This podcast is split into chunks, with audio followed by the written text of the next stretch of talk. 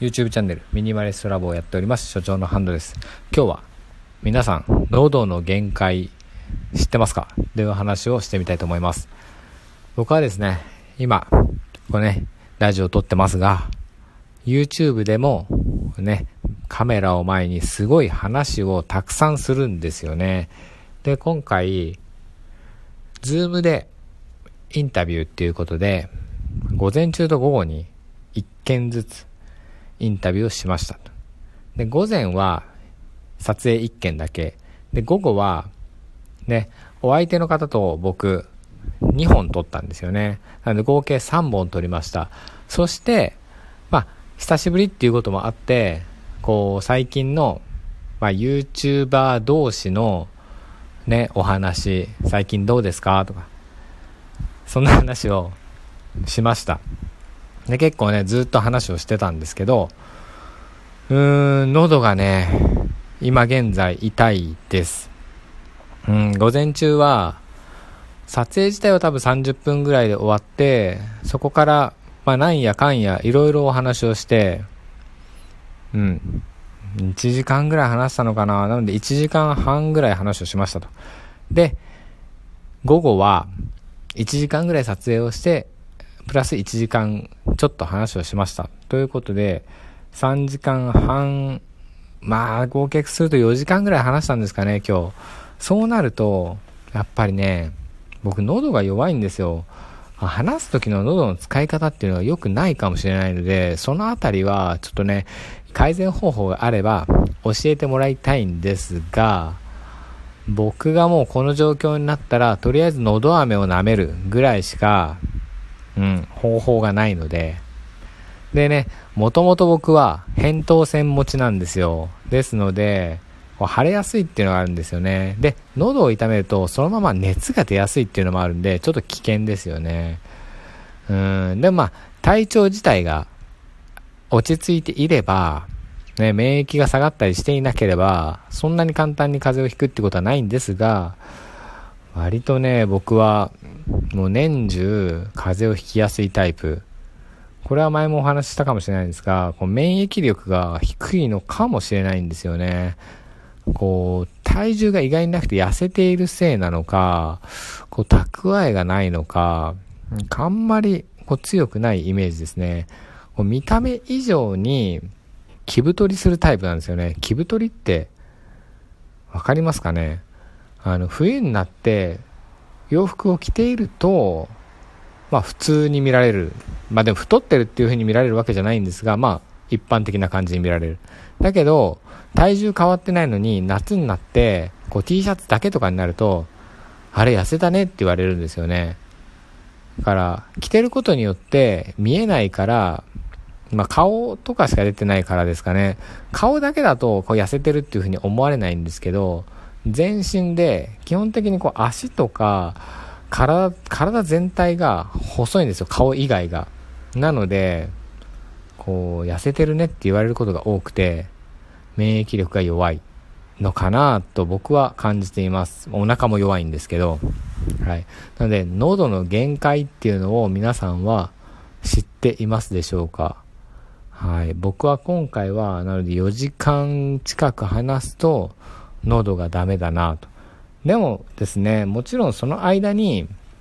喉をいたわる飲み物とかね、そういうものを飲むっていう対策はしてはいるんですよ。今回で言うと、自家製の梅シロップを、こう、水で割った梅ジュースを飲んでたんですね。ですので、こう、ちょっとね、やっぱり、喉に潤いがあるっていうかね、ただの水だけだと、ちょっとこう、乾燥、乾燥はしないんですけど、なんかこう、喉にまとわりつく感じがないので、あんまり、喉の痛みの改善にならないっていうことが多いんですよね。僕の場合は、ですけど、皆さんはどうなんでしょう？やっぱりそういうので効くのは、蜂蜜レモンとかですよね。あの蜂蜜の、こう、喉に優しい感じって、すごいありますよね。あれは効く感じがしますね。あとは柚子レモンとかね。うん、あれはでも、柚子茶とか、ああいうちょっとやっぱ柑橘系が入ってるといいんですかね。柑橘系プラスされてる、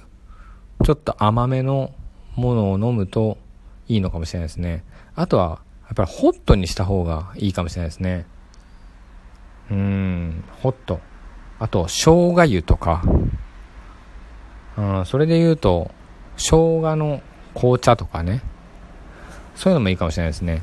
あ、あとですね、最近、うちの奥さんが、ジンジャーシロップ作ってくれたんですよね。うん、生姜が効くっていうことであれば、そのジンジャーシロップ、えっ、と、中島志保さんって、料理研究家？お菓子研究家？どっちでしょう？の方が、レシピを公開しているジンジャーシロップを作ってくれました。それはですね、あの、新生姜っていうのと生姜っていうのが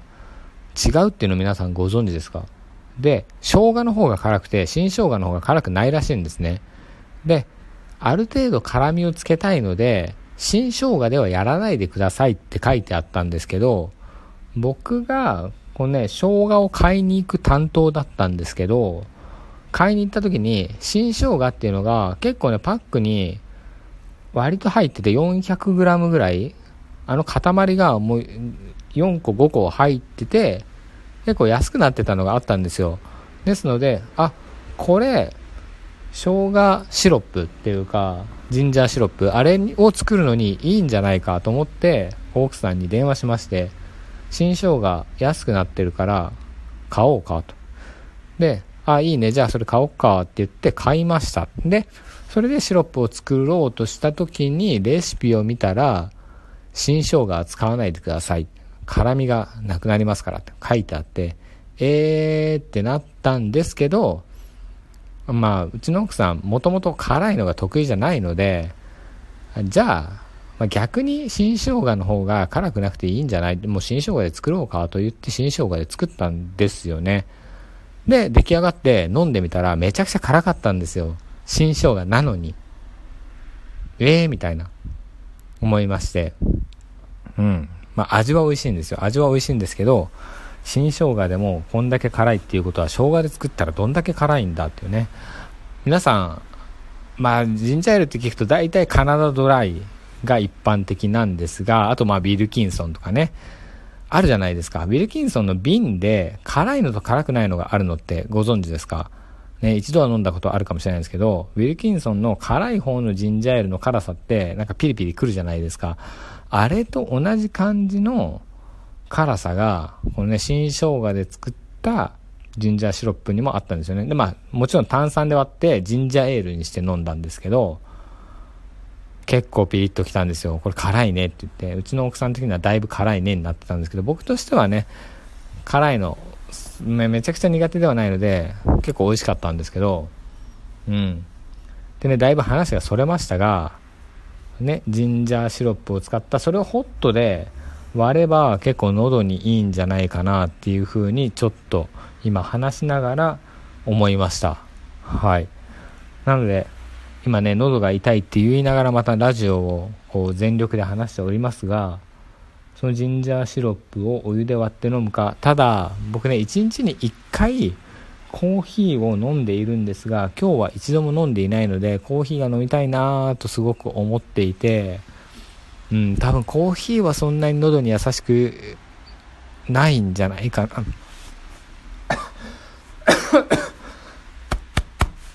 はい。ちょっとむせましたが、コーヒーはそんなに喉に優しくなさそうですが、コーヒーが飲みたいので、結局コーヒーを飲みたいと思います。その後に、のど飴を食べてリフレッシュさせたい。ただ、今から息子が保育園から帰ってくる前までに一本またカメラの前で YouTube を撮りたいのでお話をしたいなと思いますので今から先にのど飴を食べて撮影をしてからコーヒーでも入れてゆっくりしようかななんて思っているもう夕方の5時近くになっております。まあでも夕飯も近いからなと思って考えちゃったりしてますがそんな感じでお話してみました。皆さんは自分の喉のうん痛くなる限界知ってますでしょうか、はい、YouTube チャンネルミニマリストラボでは、整理収納アドバイザーがお片付けに関するお話してますので、ぜひそちらを見てみてください。それではまたお会いしましょう。Have a nice day.